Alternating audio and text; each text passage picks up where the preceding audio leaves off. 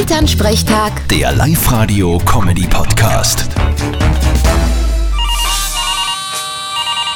Hallo Mama. Grüß dich, Martin. Sag, hast du schon Reifen gewechselt? Na, wieso hätte ich Reifen wechseln sollen? Ja, weil seit 1. November Winterreifenpflicht ist. Ja, schon, aber nur wenn's schneit. Wenn's über 10 Grad hat, dann bringen da die Winterreifen herzlich wenig. Ja, aber lass dir nicht zu lange Zeit. Nicht, dass du das übersiehst und auf einmal schneit's und du hast nur die Sommerheil oben. Was tust du denn dann, hä?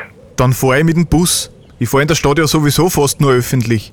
Ich hab da keinen Stress. Nein, aber wie gesagt, nicht übersehen. Wir dann diese Woche die Reifen wechseln. Mir? Ich hör über mir? Mir dann gar nix.